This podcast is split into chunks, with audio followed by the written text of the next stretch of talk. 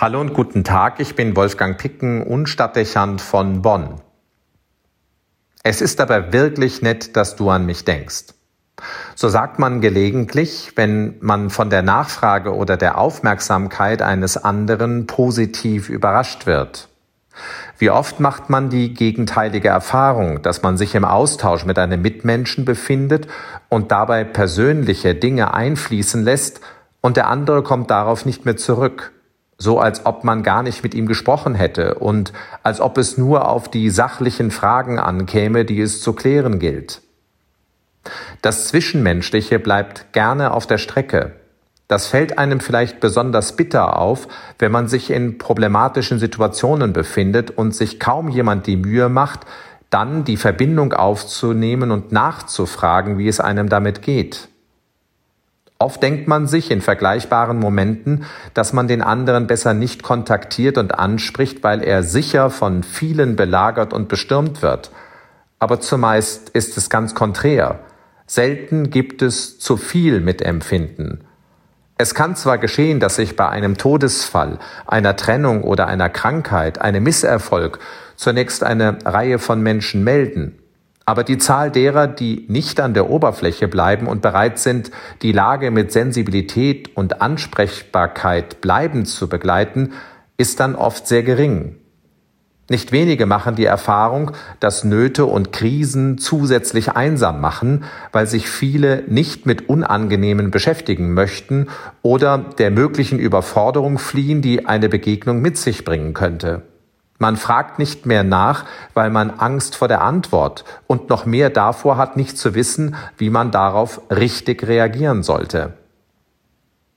Das ist eine nachvollziehbare Reaktion, die jeder vermutlich auch schon an sich selbst beobachtet hat. Sie führt dazu, dass Menschen mit ihren Problemen schnell in eine Isolation geraten und die Mitmenschlichkeit auf der Strecke bleibt. Dabei wissen wir alle, wie gut das ehrliche Interesse und die Anteilnahme tun. Auch ist uns klar, dass es nicht auf die perfekte Reaktion oder das großartige Hilfsangebot ankommt. Das Signal des Mitempfindens, vielleicht manchmal gerade auch das Eingeständnis des Gegenübers, dass man keine klugen Lösungen anzubieten hat, tun gut. Man gewinnt das Gefühl, dass man nicht für sich alleine steht und fast neues Vertrauen, das für die Überwindung von schwierigen Lebenslagen wichtig ist. Es ist aber wirklich nett, dass du an mich denkst. Sätze wie diese bringen zum Ausdruck, wie wichtig Zeichen der liebevollen Aufmerksamkeit sind. Sie mögen uns Überwindung kosten, aber sie werten den Angesprochenen auf und schenken Bedeutung. Das kommt besonders stark zum Ausdruck, wenn wir heute im Psalm 8 die Worte lesen, Was ist der Mensch, dass du Gott an ihn denkst, des Menschen Kind, dass du dich seiner annimmst.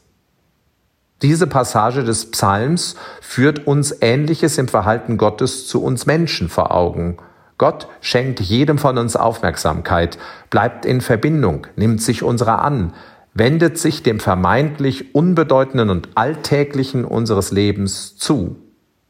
Wir dürfen davon ausgehen, es gibt keinen Moment, den er nicht treu mit uns teilen würde und keinen Gedanken, der es nicht wert wäre, von ihm wahrgenommen zu werden.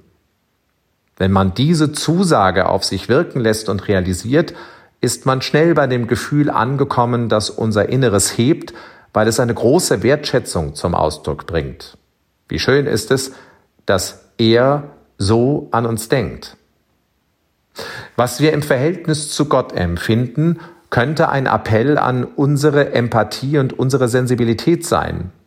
Mitmenschlichkeit kostet nicht viel, aber sie entfaltet meist große Wirkung.